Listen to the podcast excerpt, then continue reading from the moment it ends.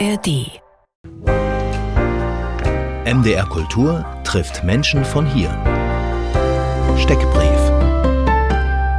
Name, Jan Kobel, Geburtstag. 4.1.60 Wo sind Sie geboren, Herr Kobel? in München, Was ist Ihre Profession? Fotograf. Und was treibt Sie an? Die Suche nach dem Schönen. Wo fühlen Sie sich zu Hause? Am Pfarrhof in Arnstadt.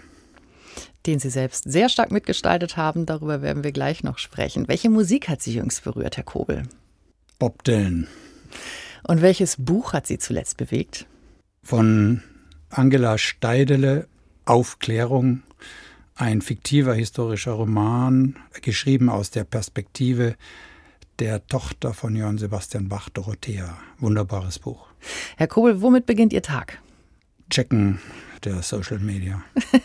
Checken von E-Mails offenbar. Es hat heute Morgen auch schon funktioniert. Jan Kobel, herzlich willkommen.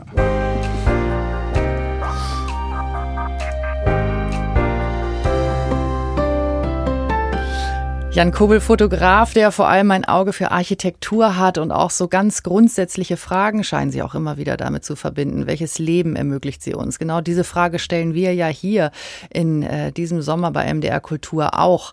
Es geht um Wohnutopien bei uns und Sie vermögen ziemlich gut aufzuzeigen, glaube ich, wo so die Schattenseiten von Utopien, wo die Dystopie schläft, die wir vielleicht auch gar nicht so mitbekommen.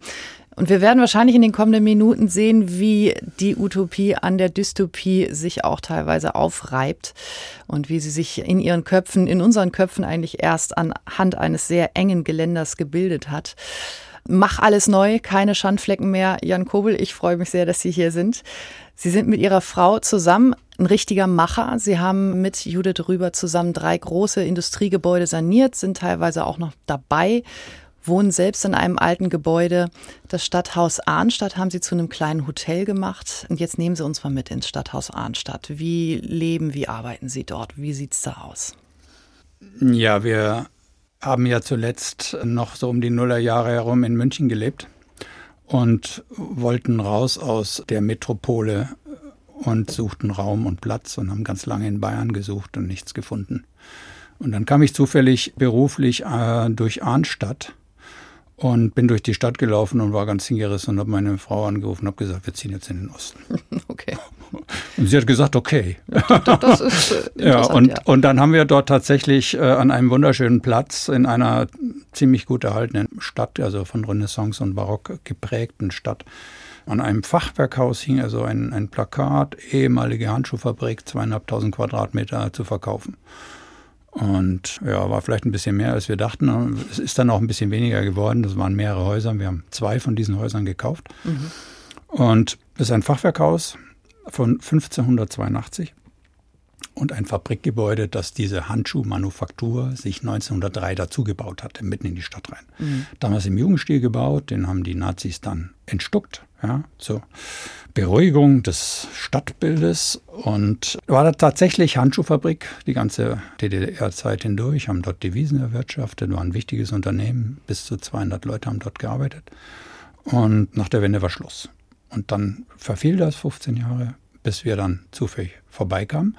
Und vor allem das Industriegebäude hatte eben diese große Räumlichkeiten und aus dem Fachwerkhaus haben wir dann in einer jahrelangen Sanierung, die viel länger dauert, als wir dachten und wo wir auch keinen Architekten mehr hatten und oh, ach, der ist brauchten. abgesprungen dann, oder? Nee, das war, kannst du nicht bezahlen, weil äh, erstmal ist es so, dass, dass meine Frau und ich sind beide Kontrollfreaks, ja. Und der Architekt, der will frei handeln. Mhm. Für Sie baut so, man nicht gerne So offenbar. für mich, ich, also wir sind für Architekten ganz schwierig, weil wir wissen dauernd alles besser. Und, Mhm. und darum haben wir das dann selbst gemacht. Wir haben einen guten Statiker gehabt, einen guten Zimmermann, gute Handwerker, das war wichtig. Und da ist wirklich ein Schmuckstück draus geworden. Man kann es im Internet sehen. Ein wunderschönes äh, Fachwerkgebäude ist da zu sehen. Auf der Seite kann man sowieso viele Fotos von auch noch weiteren Industrieruinen, zum Beispiel auch in Ruderstadt sehen, die Isola, da wurden mal Isolierkannen hergestellt, Schloss Schwarzburg oder auch das Pfeifen- und Holzindustrieareal im Bad Liebenstein, noch einige mehr. Und wenn ich mir so ihre Bilder ansehe, die Gebäude, die sie dort erfassen, dann muss ich sagen, es wirkt auf mich eher wie Potenzial. Es wirkt nach Wänden, die das Licht so im Raum leben lassen. eigentlich so eher das Gegenteil von einer toten Ruine, ist mir da so entgegengekommen auf Ihrer Seite. Mit welcher Fragestellung, Herr Kobel, gehen Sie als Fotograf durch Ruinen? Ich gehe mit der Fragestellung durch die Ruine, was können wir daraus machen? Ja. Ich begreife mich nicht als Lost Place Fotograf. Mein Ziel ist nicht, dass diese Plätze jetzt so äh, runtergekommen irgendwie weiterhin erhalten werden, sondern dass sie in Nutzung werden. Gebäude müssen genutzt werden. Und ähm, es ist natürlich unterschiedlich. Es gibt ähm, Gebäudeindustriearchitekturen, die tun sich sehr schwer, die sind irgendwo in der Pampa. Ja. Und die sind sehr verfallen und die Kosten sind kaum darstellbar. Aber es gibt andere, wo man denkt, wow, das hat doch eine tolle Chance. Also die Isola zum Beispiel, weil Sie die gerade erwähnt haben. Ja, Rudelstadt ist gerade viel los jetzt dieses Wochenende, das ist vielleicht ein gutes Beispiel. Es ist ein komplett erhaltenes gut erhaltenes Industriegebäude, das ein schönes Treppenhaus hat, gute Raumaufteilung, kann alles Mögliche daraus machen, auch ein Hotel.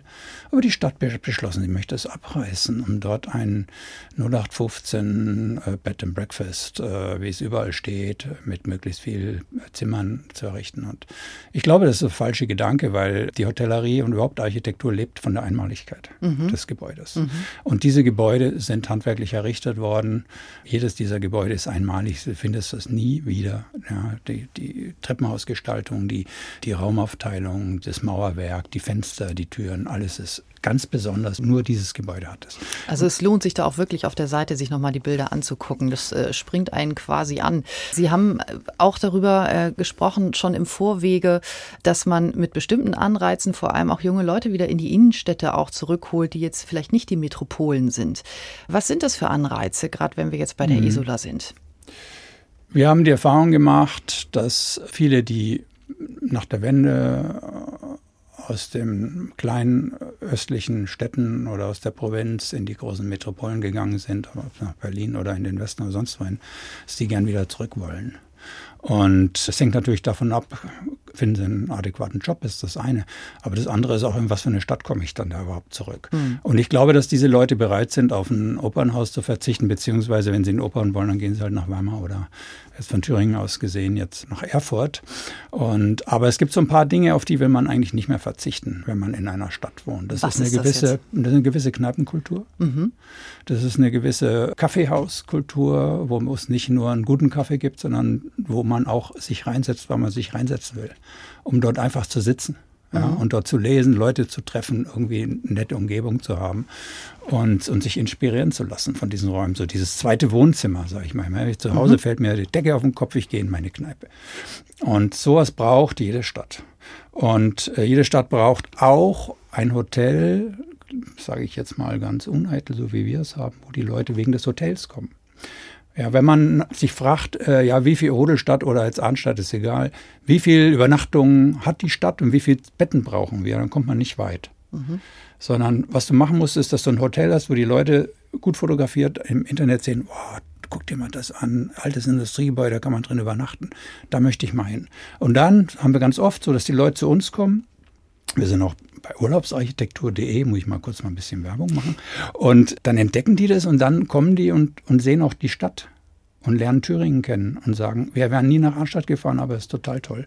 Um zu Ihrer Frage zurückzukommen, diese alten Industriearchitekturen, die ja heute überall noch stehen, dass die das Potenzial haben, solche Räumlichkeiten, solche Cafés, solche Hotels zu beherbergen und damit die coole Aura, um, um mal dieses Stichwort hier anzunehmen, zu bieten, die die Rückkehrer suchen. Dass man irgendwie sagt, naja, ich kann hier auch einen anständigen Kaffee trinken. Die Aura des Authentischen, die Utopie lebt schon lange unter uns. Wir haben genau. nur vielleicht äh, den Drang irgendwie entwickelt, alles abzureichen und, und eine ganz neue Utopie zu bauen, von der wir vielleicht denken, dass sie eher uns entspricht.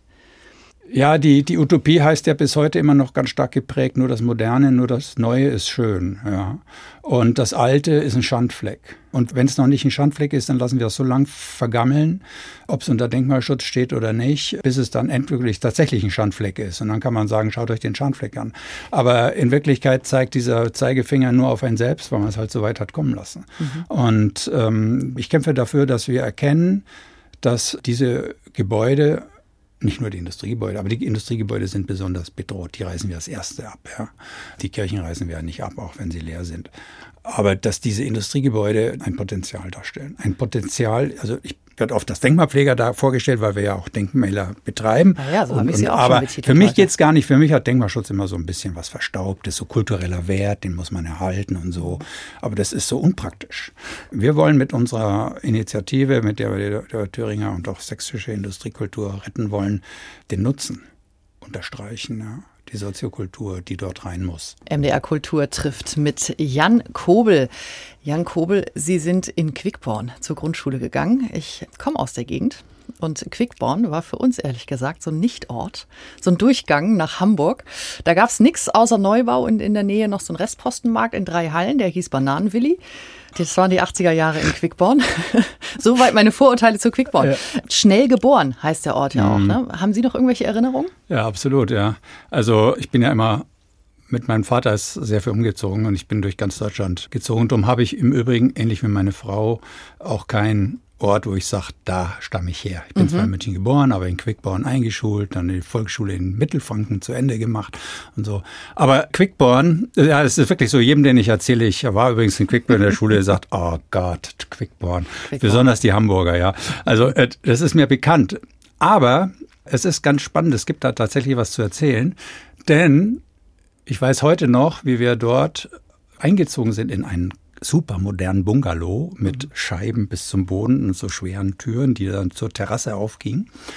Und ich bin vor ein paar Jahren mit dem Fahrrad mal dort wieder hin, habe mal eine Radtour in Hamburg gemacht und dann habe ich gesagt, fahre ich mal nach Quickborn und suche das, die Marienhöhe in Quickborn. Und dann habe ich das gefunden, aber erst überhaupt nicht wiedererkannt, weil früher waren da keine Bäume, sondern stand alles quasi frisch gebaut in der, in der Landschaft mit ein paar kleinen Beeten. Und heute stehen da riesen Bäume, es ist Wald.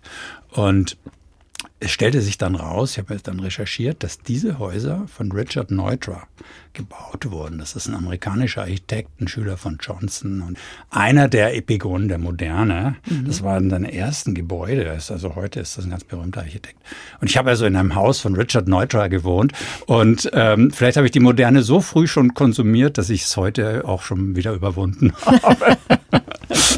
Quickborn hat sie also doch ein bisschen was gelehrt. Ja. Danach sind sie dann äh, Literaturwissenschaftler, Politologe, Medievist im Studium.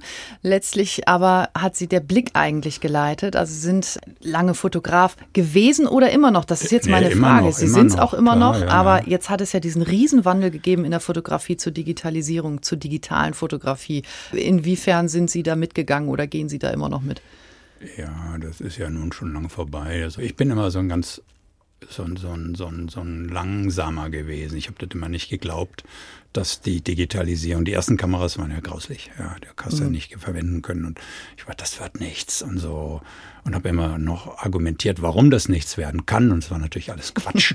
also die äh, Entwicklung, technische Entwicklung der Fotografie ist immens. Also was wir heute mit einer, mit einer, früher war ja Kleinbild Amateur ne, Ware und das gleiche Format ist heute Profi, nämlich Vollformat. Mhm. Dieses Dia, dieses 2x3 Negativ-Dia-Format ist ja heute Profi und die Qualität, die diese Kameras machen, sind großartig. Ja. Und das hat natürlich tolle Möglichkeiten gebracht, sei es in der professionellen Jobfotografie als auch in der Kunst. Und äh, heute fotografiere ich vor allem Architektur angefangen von äh, Immobilienverwertern, die ihre Häuser, äh, Agenturen, die ihre Häuser schön angeboten haben wollen, dann buchen die mich, dann mache ich das. Oder jetzt in Weimar fotografieren wir am Montag ein, ein anderes Hotel, äh, auch mit Leuten und so, sowas mache ich nach wie vor. Mhm. Aber mit digitalen Kameras und ja, dann nochmal Nachbearbeitung, nehme ich an. Ja, Nachbearbeitung ist das A und O. Also eine also Stunde fotografieren, zwei Stunden am Computer, so Aha. ist das Verhältnis. Okay. Muss man sich klar machen, die, das, das Foto, das eigentliche Foto, klar muss immer noch gucken können und, und und immer noch viel entscheiden und auch wissen. Aber wenn du das dann einfach so abgibst, ist es immer noch langweilig. Mhm. Wir sind so gewohnt, dass die Bilder heute aufgepeppt werden. Ja. Und die guten Bearbeitungen sind die, wo du zwar beeindruckt bist von dem Bild, aber gar nicht siehst, dass es so viel manipuliert wurde. Wenn es dann so übertriebene Effekte hat, und, und so und der Himmel dann plötzlich äh, rosa-blau ist und so, dann mhm. finde ich es eigentlich langweilig. Also ich finde die Bildbearbeitung gut, die man gar nicht auf den ersten Blick sieht. Legen Sie da selbst Hand an oder lassen Sie da nee, richtig ein Filterprogramm nee, irgendwie drüber laufen? Äh, ich bin totaler Lightroom-Freak. Also Lightroom ist das von Adobe die Software, ja, mhm. und da zahlst du irgendwie deine 50 Euro im Monat und bist im Abo und da kommst du auch gar nicht mehr raus, musst du machen. und dafür hast du aber permanent die neuesten Geschichten und hast eine unglaubliche Software, die auch wirklich tolle Sachen kann inzwischen. Es gibt ja so einen Fotografen, Boris Eldachsen, der hat jetzt vor kurzem hat, er einen Preis zurückgegeben, den Sony World Photography Award. Das ist ein ziemlich großer, angesehener Preis und der Mann hat ihn zurückgegeben, weil er gesagt hat, Leute, ich mache keine Fotografien, ich mache Promptografien. Das, was ich mache, ist von KI generiert. Und wenn die Jury das nicht transparent machen möchte, dann möchte ich diesen Preis auch nicht haben. Mhm. Also so ganz kurz abgerissen dieser mhm. Verlauf. Äh, wie stehen Sie zu KI in der Fotografie? Ja, also ich denke, es ist letztlich nur die radikale Fortsetzung einer Entwicklung, die wir schon seit langem haben.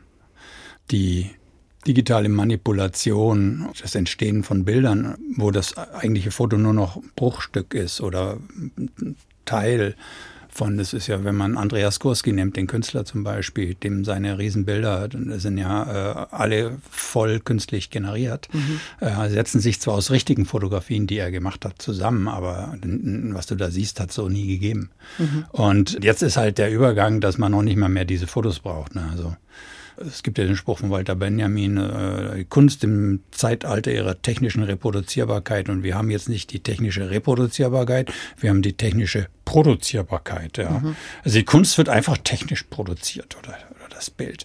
Und ähm, mich interessiert das ehrlich gesagt gar nicht so besonders. Ich meine, das hat natürlich jetzt was Propaganda und Fakes und so angeht, hat das natürlich enorme Auswirkungen. Und ich kann nur hoffen, dass man irgendwie forensisch in der Lage sein wird, die, die Fälschung noch vom Original zu unter. Ja, für uns als Journalisten, Journalisten ja. ist es natürlich wahnsinnig schwierig, was da vor uns liegt. Das ist klar. Aber für Sie jetzt sagen wir mal als aber, Künstler. Aber für mich ist es insofern nicht so wichtig, weil mich interessiert sowieso das Original. Mhm. Äh, und das also erschaffen ich, Sie mit Licht äh, und Licht. Ich, ich, bin, ich mal ja auch und, äh, äh, und für mich die Fotografie kann auch ein Original sein. Die kann auch die Aura des Originals haben, wenn, wenn es eben ein, ein, ein Vintage-Abzug ist, ein Barutt-Abzug.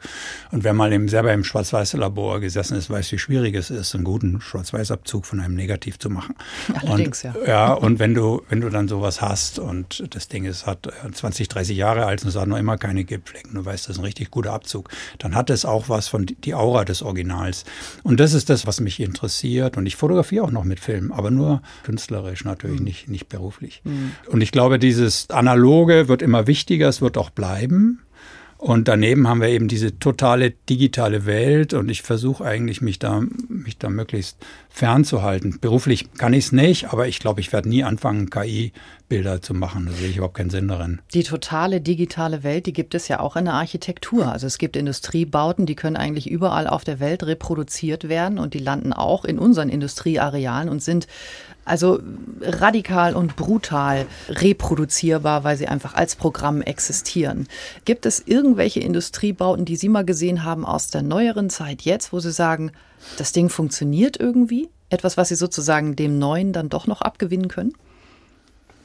Ja, gibt es mit Sicherheit. Ich kann jetzt kein, kein bestimmtes Beispiel nennen.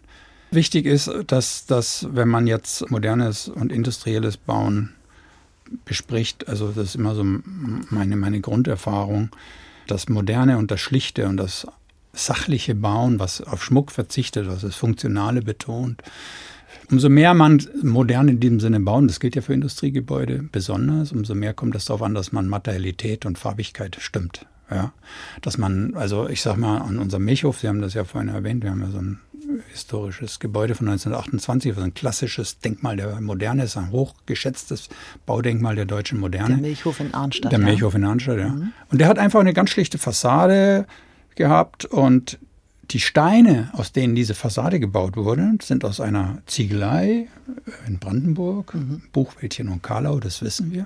Und der muss denen damals gesagt haben, ihr sortiert die nicht, ich will erste, zweite und dritte Wahl. Mhm. Also auch die schiefen, die krummen, die mit den schwarzen Schlacke aufbringen, die mit den grünen Chromdioxid, sonst was Streifen da drauf. Weil in diesen Öfen war da kamen die Steine nicht alle gleich raus. Ja, so wie wir das heute so kennen. Sie treiben ja heute einen enormen Aufwand, damit der erste Stein wie der millionste Stein absolut identisch ist, wie ein Legostein. Mhm. Früher war das nicht so. Da haben der, jeder Stein hat eine andere Farbe, bisschen gehabt, andere Dings. Und dann haben die die sortiert ja, die schönen, die mittelschönen und die und den Ausschuss und Und der Martin Schwarz von Milchhof hat gesagt, ich will die alle haben, weil ich mache eine glatte Fassade. Der war kein moderner Architekt, der hat eigentlich mal sehr konventionell gebaut. Aber das Gebäude hat er gesagt, jetzt zeige ich mal, dass ich das kann. Und hat eine moderne Fassade gebaut und hat diese erste, zweite und dritte Wall nebeneinander gebaut. Und das schaut total geil aus. Ja. Und du kannst modern bauen. Ich bin absoluter Fan von modernen Bauen. Aber du musst ein paar Sachen beachten. Und wenn du dann so eine super glatte, totgeputzte Wärmedämmfassade da drauf setzt, wo überhaupt nichts mehr passiert, das ist dann langweilig. Ne? Ja, das äh, habe ich auch äh, auf den Dörfern in Sachsen-Anhalt schon öfter mal beobachtet, dass das passiert. Ja. Lassen Sie uns noch mal beim Milchhof in Arnstadt bleiben. Ja. Ganz, ganz spannend. Ich habe da gelesen von Ihnen, dass der, äh, der Architekt, der Herr Schwarz, darauf Wert gelegt hat, auch, dass das ein soziales Gebäude ist. Und zwar, dass es Linien in der Horizontalen gibt. Warum haben Linien in der Horizontalen etwas mit der Gemeinschaft zu tun?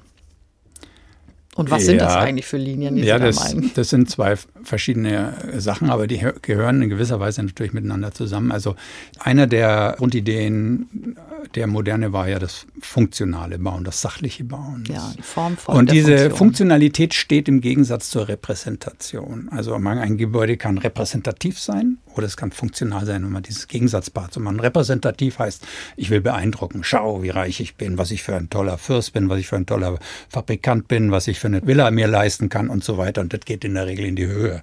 Ja. Mhm. Das funktionale Bauen will nicht angeben, sondern das sagt, ich will einfach nur dienen. Mhm. So, und darum betont es das Horizontale. Darum sind die Gebäude im Moderne in der Regel flach. Und der Martin Schwarz hat in seiner Fassade vom Mecho vorne das Horizontale extrem betont, so weit, dass er noch nicht mal die Fallrohre der Entwässerung, die mussten alle nach hinten. Die durfte man nicht sehen. ja. ja. Und zugleich hat er aber, ähm, gab es in diesem Gebäude zwei Momente von sozialen Bauen. Das eine war, die hatten Schlaf- und Ruheräume dort, also ähm, dort am Arbeitsplatz. Am Arbeitsplatz oh, im ersten Stock gab ja es also Schlaf und Ruhe. Willkommen in der Utopie. ja, also wir wissen nicht so ganz, darüber hat er sich leider nicht äh, äh, geäußert, warum die Schlaf- und Ruheräume brauchten. Aber wir vermuten, dass die ja sehr früh angefangen haben mit ihrer Produktion. Und 1928 äh, war das so, dass man vielleicht noch nicht äh, mitten in der Nacht dann durch die Stadt laufen wollte, mhm. dass die da einfach abends gekommen sind und dann sich da hingelegt haben und dann morgens um vier angefangen oder irgendwie sowas. Ich weiß es nicht. Also bei mir im Kopf äh, stellt sich gerade heraus, warum Denkmalpflege hier irgendwie überhaupt nicht passt. Das ist ja etwas einfach ein Gebrauchsgut, der irgendwie für heute noch total aktuell wäre. Das ist, gibt es ja an ganz, ganz vielen Arbeitsplätzen, dass man Schlaf- und Ruheräume eigentlich bräuchte. Einige haben ja sogar Fitnessstudios. Ja, haben ja, wir jetzt nicht ja, beim NDR. Ja. Naja, es ist ja der Human Research, der Mitarbeiter wird immer wertvoller. Darum kann ich mir vorstellen, dass er das vielleicht auch das inzwischen schien ja gibt. damals auch noch en vogue gewesen zu sein. Und dann ist es dann irgendwann äh, weggefallen, wa? Und, und um auch den zweiten Aspekt des Sozialen noch zu beleuchten, es war eine transparente Fabrik. Das heißt, die hatte einen eigenen Milchladen und dieser Milchladen war durch ein großes Fenster verbunden mit der Produktion. Und die Leute, die dort einkauften, ihre äh, Milch, Käse, Joghurt, die konnten also gucken, wie da produziert wird. Und die, die da arbeiten, konnten zugucken, wie die Leute ihre Milch und ihre Produkte kaufen. Das war auch sowas, so, äh, mhm. was Soziales, was Gesellschaftliches. Und das, insofern ist es wirklich ein sehr modernes Gebäude, der Milchhof. Diese Woche haben wir ja viel gesendet gesendet über Wohnutopien in unserer Serie hier bei MDR Kultur. Und ein Mann, der auf die Utopien, die sich da in die Gesellschaft auch irgendwie eingeschlichen haben, wahrscheinlich eine sehr konträre Haltung hat, Jan Kobel. Wir müssen anfangen bei der sogenannten Brachenbereinigung. Andere nennen es einfach Abriss. Welchen Stellenwert hat das hier in Deutschland? Ja, das eine ist, das hatten wir ja schon angesprochen, dass man ich sage mal, den Ideologien der Moderne verpflichtet ist und nur das Neue wirklich schön ist. Und das hat was damit zu tun mit dem Bauhauskult, mit der autogerechten Stadt und der Entwicklung nach dem Krieg. Aber es gibt noch einen anderen Punkt.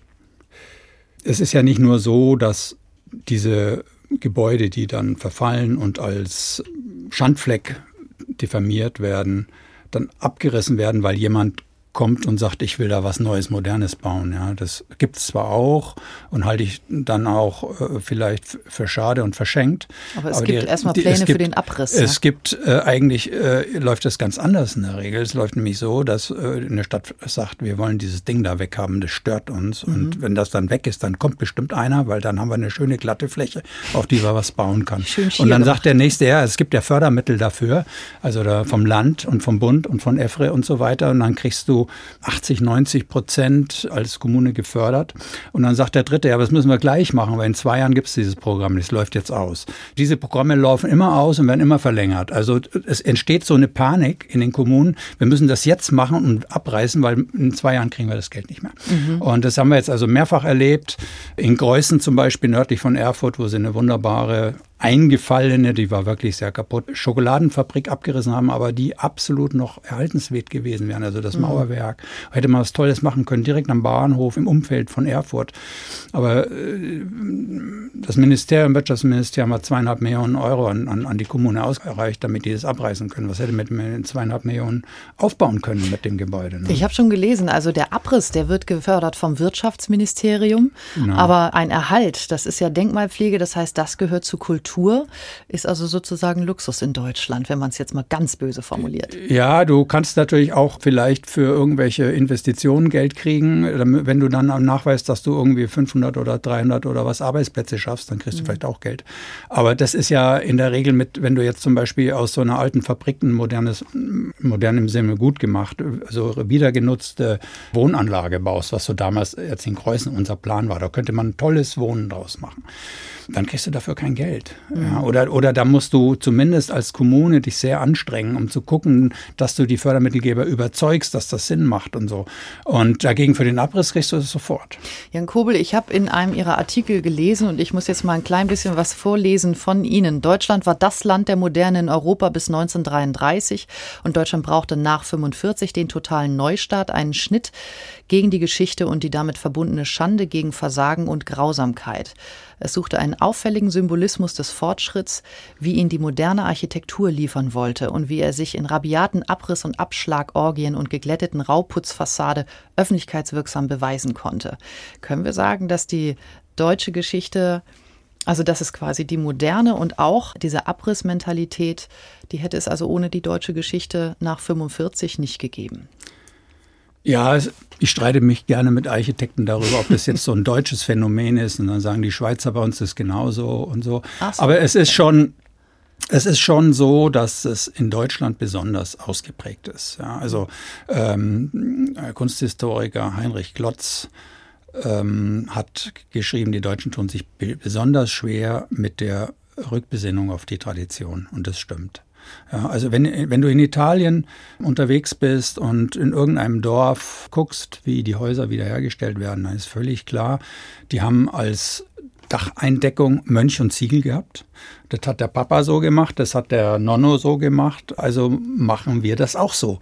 Das ist bei uns so, Tradition. Ja. Das ist jetzt gar kein besonders intellektueller Standpunkt, sondern man, man pflegt seine Tradition. In Deutschland ist es so, dass man einfach immer nur das Modernste auf dem Dach haben will und das Alte ist eigentlich nicht respektiert.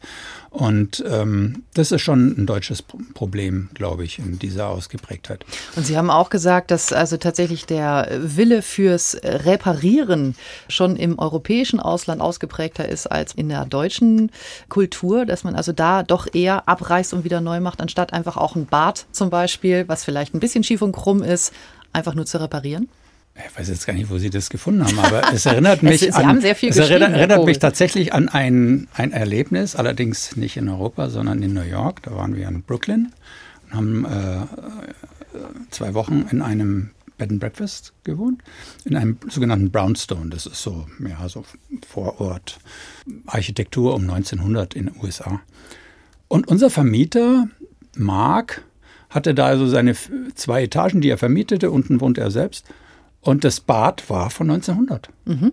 Und wenn was kaputt war, dann wurde das mal geflickt. Dann sah man, also ist irgendwie ein bisschen andere Fliese reingekommen und die Heizung machte Lärm.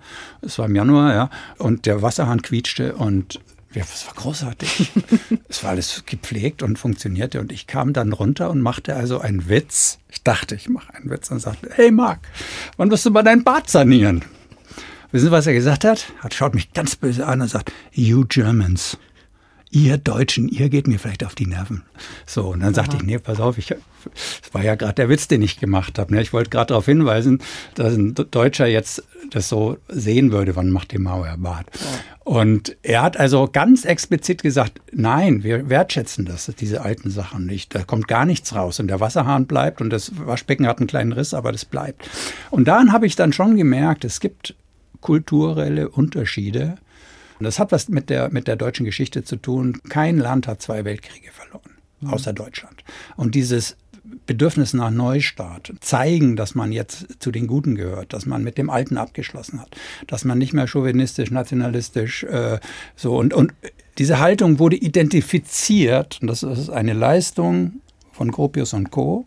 mit dem alten Bauen. Mhm. Es gibt von Scharun, Hans Scharun, Architekt der Moderne und Stadtbaudirektor in Berlin nach dem Krieg, den Satz, wir bauen eine neue Gesellschaft. Diese Gesellschaft darf nicht in die Gehäuse der alten Griechen. Er hat hm, wirklich also Griechen es, gesagt. Genau, okay. So, ja, und also es muss neu gebaut werden, es muss neu erschaffen werden. Und dann kommen ja auch noch die DIN-Normen dazu. 1918 irgendwie die erste DIN-Norm in Deutschland, soweit ich weiß. Und inzwischen sind in Deutschland über 30.000 Normen erstellt worden und jährlich kommen ungefähr 2.000 Normen dazu. Und jetzt kommen Sie als Mann, als Freund des Denkmals, der das Ganze eben aufarbeitet. Auch, wie gesagt, also wunderschön nochmal im, im äh, Arnstadt, im Stadthaus Arnstadt. Sie haben ein tolles Hotel daraus gemacht. Ich glaube, Sie wohnen auch selber drin, wenn ich das jetzt richtig verstanden habe. Wir Im wohnen im Industrie. Es sind zwei Gebäude. Das ja. Hotel ist das Fachwerkhaus und im Industriegebäude wohnen wir. Und die DIN-Norm ist natürlich etwas, was A, Qualität sichert, aber B, vielleicht auch Spinnefeind? Ja, ich sag's mal so.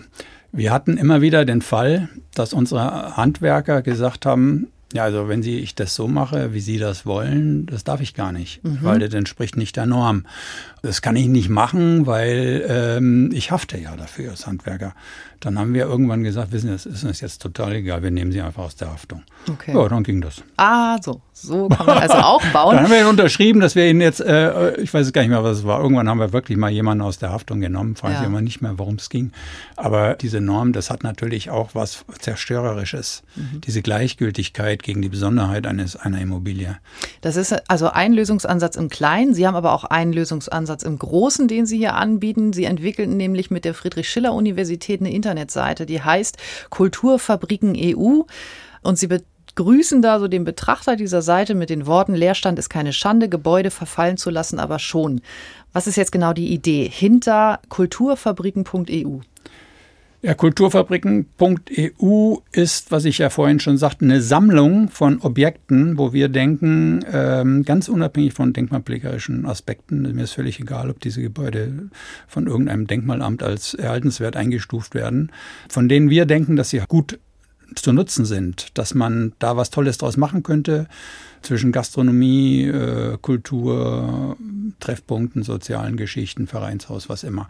Und äh, versuchen entweder gibt es bereits Nutzer, die das machen, die stellen wir dann vor. Dann finden da vielleicht auch Konzerte statt. Dann wollen wir auf der Internetseite, die sind noch im Aufbau, wir sind noch nicht fertig, auch deren Veranstaltungsprogramm präsentieren.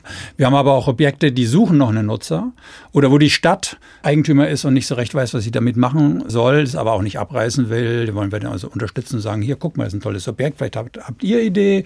Wenn ihr wieder zurückkommen wollt nach Bad Langensalza, an das ich jetzt gerade denke, dann ist da zum Beispiel diese tolle alte Melzerei und da könnte man eine super schöne Kunst Kunsträume draus machen oder so. Und das sammeln wir auf dieser Internetseite. Die Idee ist, dass man das deutschlandweit fortführt. Also es ist eine Idee, die kommt jetzt hier aus Thüringen, aber wir haben natürlich viele Kontakte auch nach Sachsen, auch nach Berlin, sogar nach Tschechien und überall entstehen ähnliche Sachen. Und also da sind viele Ideen zu finden auf Kulturfabriken Gen EU, genau. wenn man sich eben für diese Gemäuer interessiert und auch für kreatives Kulturleben. Wir freuen uns auch über Vorschläge, wenn jemand also eine, eine, eine Fabrik, die da verfällt und wo er denkt, das darf nicht sein, her damit, sich bei uns melden. Wir kommen, fotografieren das schön, stellen das vor, schreiben was darüber und dann ist das in unserer Seite erfasst. Herr Kobel, eine Frage brennt mir jetzt schon seit fast einer Stunde unter den Fingernägeln und das ist jetzt die Schlussfrage für unsere heutige Sendung. Wann sagt einer wie Sie eigentlich, komm, das kann weg? Also, wir ich haben bei unserem Hotel, ehemalige Handschuhfabrik, auch was abgerissen. Mhm. Das waren Anbauten, die die beiden Gebäude verbinden Banden, die den gesamten Hof überbaut hatten und die tatsächlich von sehr bescheidener Bausubstanz waren. Aber also der Abriss, wenn er dem Erhalt dient, dann denke ich, macht das Wie Sinn. sieht es aus so mit diesen vor den Stadt gelagerten Plattenbauten, die wir so aus der DDR zum Beispiel ja, kennen? Ganz schwierige Frage. Mhm, genau. Was haben Sie da für eine Haltung? Ja, es, es gibt ja Beispiele, wie Architekt Foster zum Beispiel in Leinefelde sowas umgebaut und neu gebaut hat. Also ich glaube, man kann da schon was machen, aber grundsätzlich stehe ich erstmal das unterscheide ich mich auch mit den Traditionalisten der Architektur. Das gibt es ja jetzt auch, so diese neue Rebellion. Das, wir wollen wieder traditionell bauen. Die sind total Gegner auch von DDR-Plattenbauten und so. Und das so bin ich nicht. Also ich denke, was da ist, steht erstmal. Ich bin auch total gegen diesen kompletten Rückbau von, von Potsdam. Ja, so nach dem Motto, Potsdam muss wieder ausschauen wie, wie 1900 und, mhm. und sonst sind wir nicht glücklich. Das streicht die Geschichte durch. Und die DDR ist ein Teil unserer Geschichte und auch die, die, die, auch die äh, verdammte Moderne äh, der 70er, 80er im Westen ist auch ein Teil der Geschichte. Also erstmal stehe ich auf dem Standpunkt erhalten, was geht und mit guten Ideen vielleicht umnutzen, neu bauen, ergänzen. Aber es kann natürlich auch mal sinnvoll sein, was abzureißen. Also, muss ich leider gestehen, ja. leider unter Schmerzen. Ich sehe es Ihnen an, Jan Kobel. Nomen ist Omen, denn ein Kobel ist ja auch ein Wohnraum. Sehr schön, dass Sie heute hier waren, Herr Kobel. Das war MDR Kultur trifft in der Redaktion von Angelika Zapf. Mein Name ist Julia Hemmerling. In der kommenden Woche ist hier Martin Lehmann zu Gast. Er ist seit knapp einem Jahr der neue Leiter des Dresdner Kreuzchors.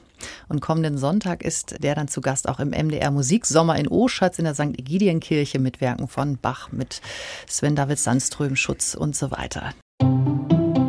Alle unsere Gespräche finden Sie auf mdrkultur.de und in der ARD Audiothek.